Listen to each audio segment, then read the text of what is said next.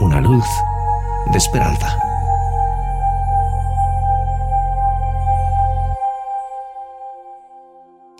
Palabras de nuestro Señor Jesucristo en San Mateo capítulo 5 versículos 21 y 22.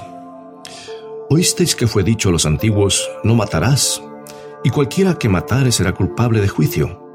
Pero yo os digo que cualquiera que se enoje contra su hermano será culpable de juicio, y cualquiera que diga necio a su hermano será culpable ante el concilio, y cualquiera que le diga fatuo quedará expuesto al infierno de fuego.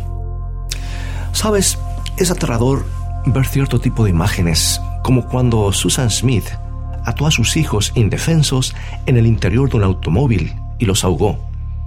Pero en el texto que acabamos de leer, Jesús nos muestra que todos hemos sido partícipes del horrible pecado de homicidio. Resulta que hay dos maneras de matar a alguien. Puedes hacerlo en forma violenta, rápida, la clase de hecho que indigna al público cuando se lo leen los titulares de los periódicos.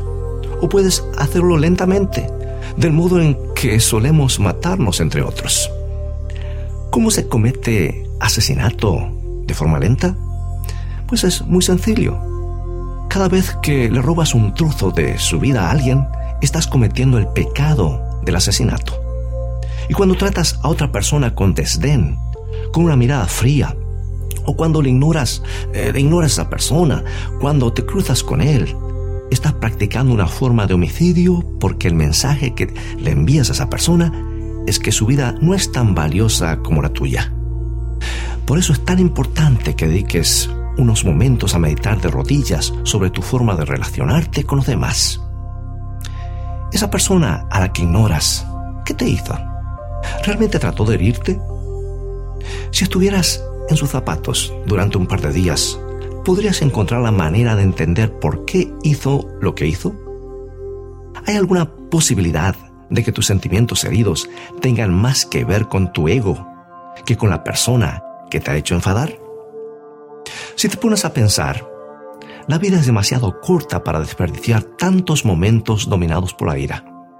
Y lo más triste es que no solo eres culpable de asesinato cuando eh, te damos permiso para odiar a otros, también te quita un poco de tu propia vida al hacerlo, algo que no es propio de un cristiano como tú. Al fin y al cabo, el enfado es una elección. Entonces, ¿por qué no tomas el control de tu vida y comienzas hoy mismo a experimentar en tu vida una luz de esperanza?